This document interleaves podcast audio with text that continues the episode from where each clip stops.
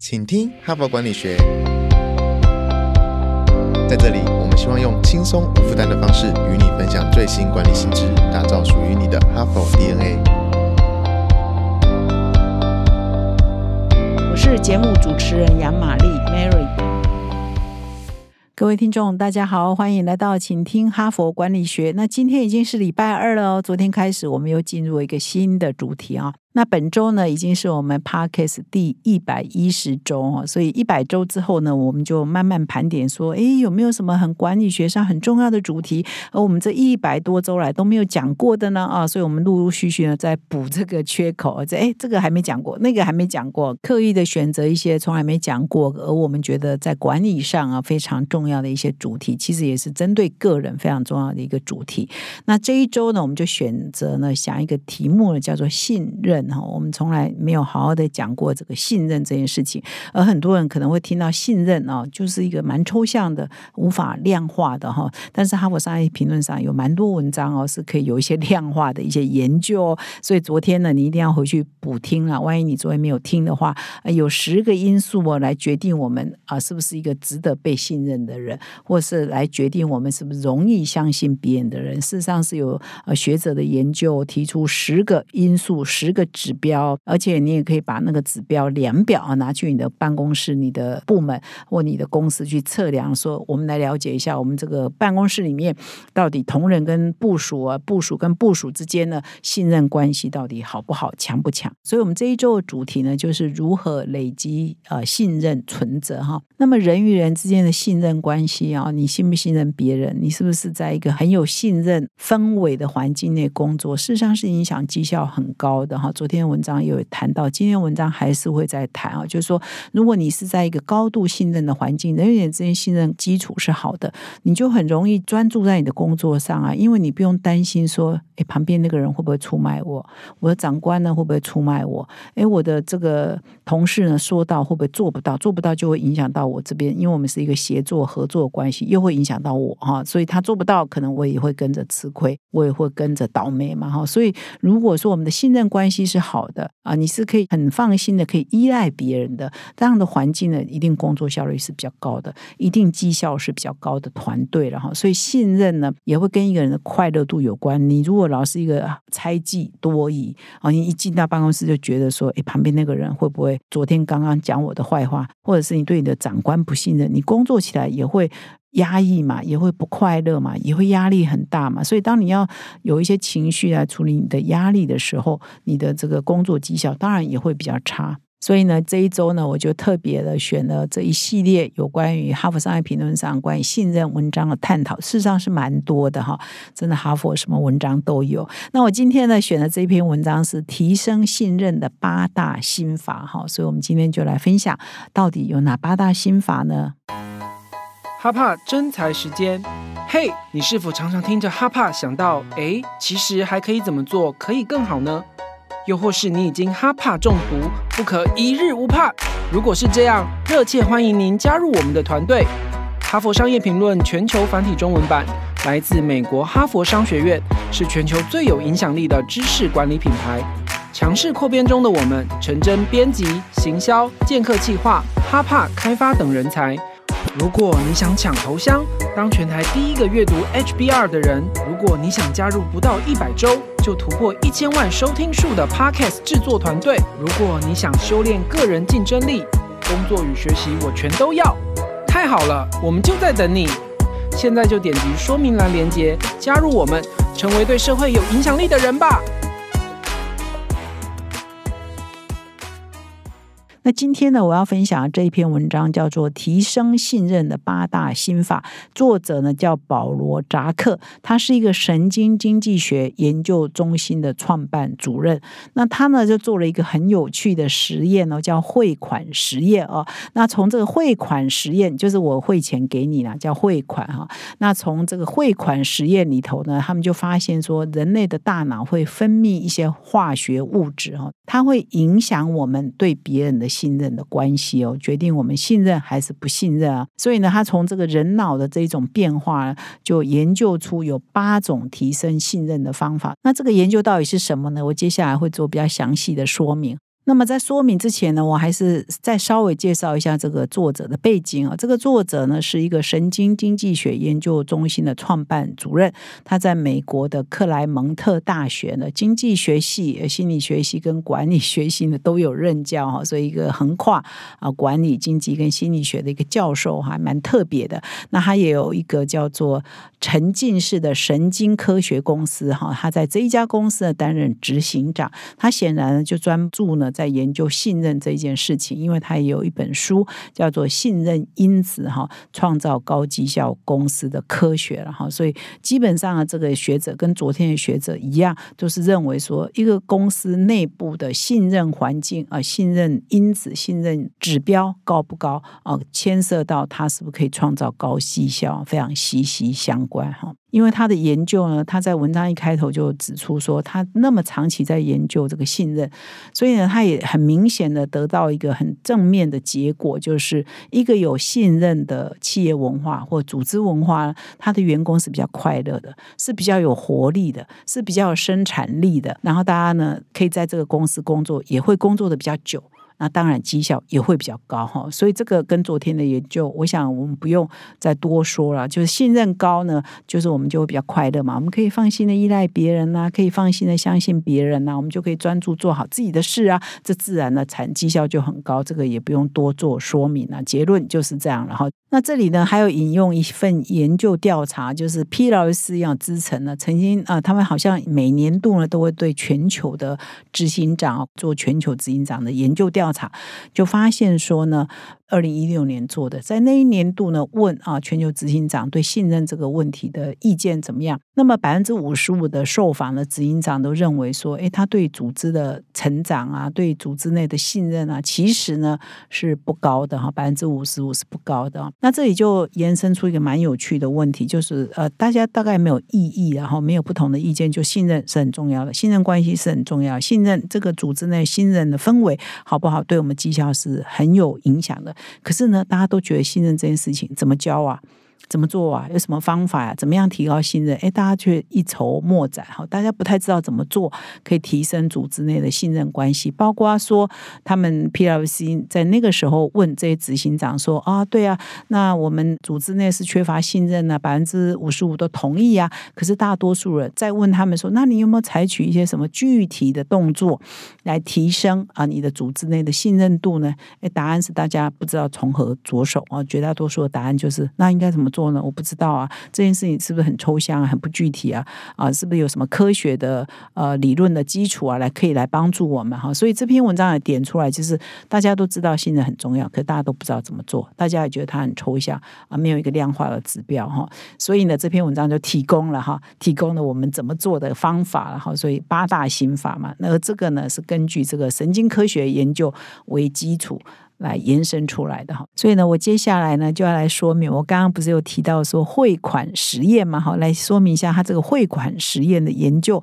啊，然后跟我们的脑内呢大概也会分泌什么样的化学物质啊，而影响了我们对别人的信任，或者影响我们怎么信任别人呢？是会产生关键影响。到底这个理论是什么呢？我接下来做一个说明哈，来了解说，哎，它这个实验的价值到底是在哪里哈？那他这边呢，先说明说，哎，有一种动物叫啮齿动物哈，那它的脑内呢会分泌一种呃素质叫催产素哈的化学物质。那当你的催产素呢这种化学物质呢分泌越多的时候，你就会更愿意啊更放心的去靠近啊另外一只动物哈。所以催产素的高低。会影响这一种动物对它的同类型的另外一只动物的信任度高低了哈。那啮齿动物呢？啊，这个字不太好写啊，是一个嘴巴的嘴，上面是一个契约的契，然后下面是个牙齿的齿哈。所以左边部首是口哈，口切齿啊。这个啮齿动物就是我们啊比较常见，就是老鼠啊、松鼠啊、鼠类哈，都属于啮齿动物哈。所以他就从这个啮齿动物就得到一个灵感啊，就是他们的研究发现说，当它的这个催产素越高，它脑内分泌这种物质越高的话，那么他就更容易信任别人。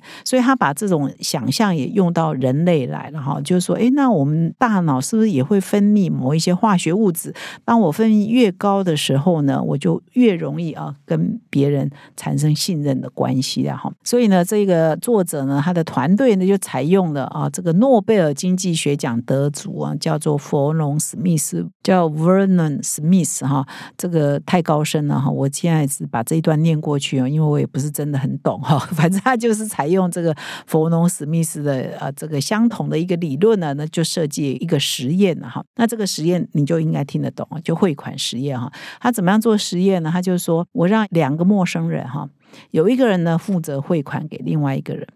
那么到最后呢，我如果汇一百块给另外一个人呢，他那边就会得到三百块哈。所以，如果我汇一千块，他就会得到三千块哈。就是收钱的那一方呢，这个钱呢就会自动的变成三倍了哈。他就研究这个，这两个是陌生人哦，而且他也不太知道说，哎，这个研究到底我给他一千，他就变三千，或我给他一百，他就变三百，到底是在研究什么，他也搞不清楚哈。可是呢，他有告诉他说，你给他一百，他就变三百；你给他一千，他就变三千；你给他一万，他就变三万。反正呢，就是你给他钱越多，收到人就越多了哈。所以呢。这边是来测验说，如果一个人的信任关系是比较好的，就是你会信任那个陌生人，在他给钱的那个当下，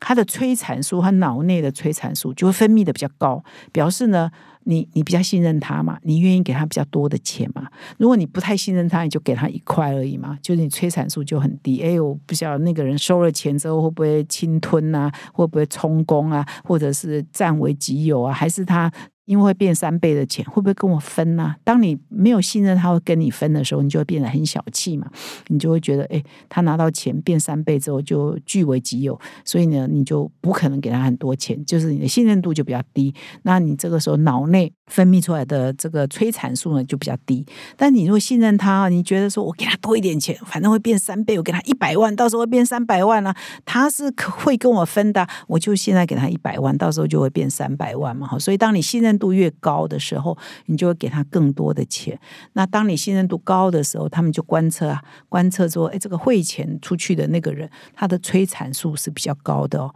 所以呢，表示你的信任别人越高的时候，你的脑内呢也在产生一些化学物质的变化呢，也是会产生影响的。就是我们跟别人的这种很感觉很抽象的情绪，也会影响中我们大脑的一些分泌的物质啊。所以他说，当你信任别人越高，你就会催产。数越多，然后你就会给别人更多的钱啊！所以他这个研究就是在做这个。所以呢，我希望各位听众有听得懂然后我讲的很辛苦，我 希望你可以听得懂哦。就是，哎，我们信任与否呢，跟我们脑内的分泌都有关哦，跟我们的采取什么动作呢，都跟我们背后啊那个信任的因子啊标准高不高，都是息息相关的哈。那当然，这篇文章的作者他还做了很多很多的实验啊，而且呢，他真的为了这个信任的研究哦，真的跑遍很多地方哎，我也觉得不可思议。比如说，他到 Papua New Guinea 哈，就是澳洲上面那边有个 Papua New Guinea 的雨林，对当地的原住民哈研究他们脑内的催产素啊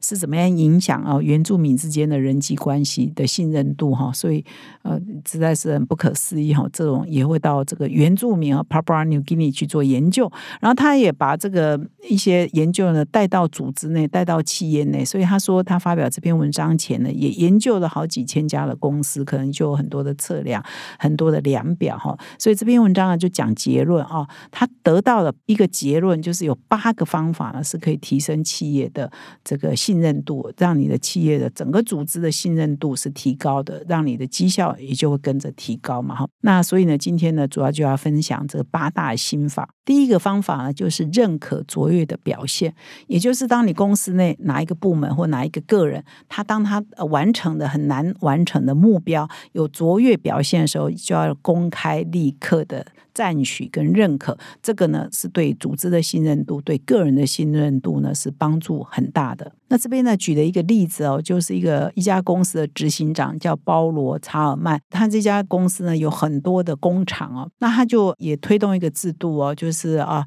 他每一个工厂呢每一年可以提名一个最杰出的员工。那每年呢就会宣布哦，并且颁奖给这些最杰出的员工。这可能不是立即 reward，但是它是每年有这样一度的奖励，然后而且有颁奖。那么在颁奖之前呢，名单是保密的，谁也不知道谁会得奖。但是呢，他们的主办行政单位呢，就会偷偷的邀请这个得奖者哈，这这家员工最杰出的员工，这个得奖者的家人跟他好朋友，可能就几位啊，可以。来观礼哈，来一起来庆祝啊！他得奖的那一刻哈，那么当场呢就会宣布说，为什么这个员工得到年度最佳员工奖？结尾的时候呢，他们通常就会附送一台跑车的钥匙，而不是直接就给他了。就是你可以开一段时间，一个礼拜或两个礼拜，就给你这个 winners 啊，让你体验一下哦，这个超级好车跑车啊，这让你的人生呢有这样的体会啊。所以不是把跑车给你，而是给你可以开一两个礼拜哈。这种公开的认可呢，对他们的组织呢的信任度呢，就大大提升。大家相信说我努力做，我就会得到。很好的报酬，我就会被看到，我就会被鼓励，而且可以在我的家人跟好朋友面前呢，也很有面子嘛。哈，所以很多公司呢都很同意说要认可卓越的表现，而且是公开，而且是透明啊。这件事情是培养信任度，有很好的影响。第二个呢方法呢是激发挑战的压力哈，就是说呃你要交付你的团队可达成。但是有一定难度哦，如果不可达成，不要啦，就是不可达成，你干嘛交付给他？然后有一定难度，又不是很 easy 啊，太容易达成了，那也没有挑战度，就是困难但是可达成的任务呢？如果你可以激发你的团队这种挑战的压力。啊，不容易达成，但是可达成哦，那你就会激发员工的这个肾上腺素之外呢，也会激发他脑内的催产素。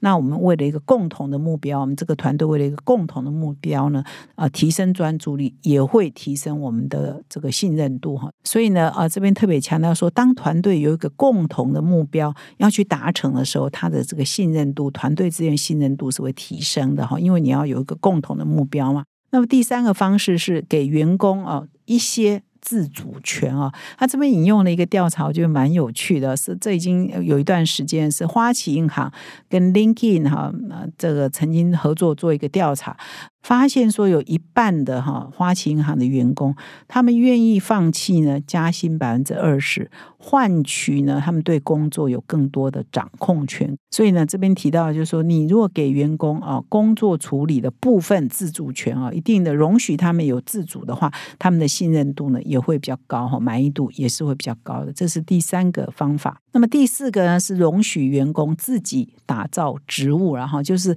跟第三个也是啊有一点关系。就是你给他们一定的自主权，那他们自己可以设定他们自己的目标，他们可以自己设定他们的工作的时间，甚至设计说我要担任什么角色，我是有比较高的自主权的话，也会提升他们的这个信任感，对公司的信任感跟主管的信任感。那么我曾经在 Parkcase 里头，我都不知道哪一周了，曾经分享过有一家非常奇特公司啊，叫 Morning Star 哈，它是全球最大的这个番茄产品的生产商，他的。员工呢，其实呢都离职率很低，但是这家员工呢，没有人有头衔哦，不会说我是 CEO。啊，我是总经理啊，我是财务长，什么没有？没有一个人是有头衔的。可是他们的这个工作士气很高，他们的团队精神是很高的哈。所以，如果各位听众有兴趣的，可以去找那一篇再回来听啊，叫 Morning Star 啊，晨星公司的番茄酱啊，全世界最大番茄产品的生产商。所以呢，他这边也是引用这一篇啊，这个 Morning Star 的故事，说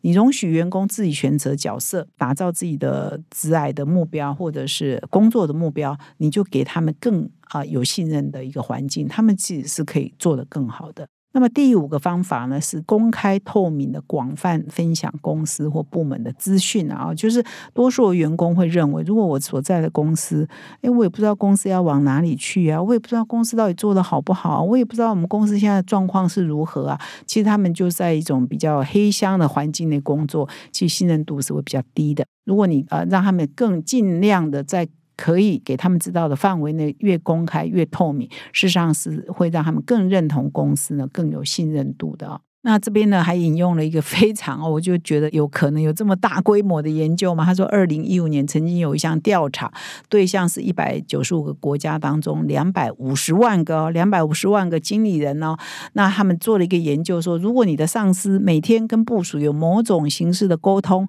就可以改善啊员工的投入的程度哦，因为你每天都在跟他沟通嘛，让他了解公司的状况，让他了解整个部门的状况嘛，而不是黑箱，而不是保密，而不是说。什么事都不透明，这样的同仁的投入度哈，跟这个信任度呢，也会大大的降低。那么第六个方法呢，就是建立关系哦，就是你同事跟同事之间的关系，或者是主管跟同事呃部署之间的关系。当你关系越密切，彼此了解啊，就是有工作以外的彼此了解，了解一下你的私生活啊、你的习惯啊、你的家庭啊，有更多的这种 personal engage 哈，事实上信任关系也是会提升的，因为大家不是那种很表面的这个工作上的互动嘛，是可以更深入的互动啊，所以这也是啊提升组织信任。感的一个方法。那么第七个方法就是要协助全人成长，就是你要让一个员工愿意在这里跟你长相左右，对公司呢也有很高的信任度的话，最好你关心的是全人，而不是只有他的工作而已。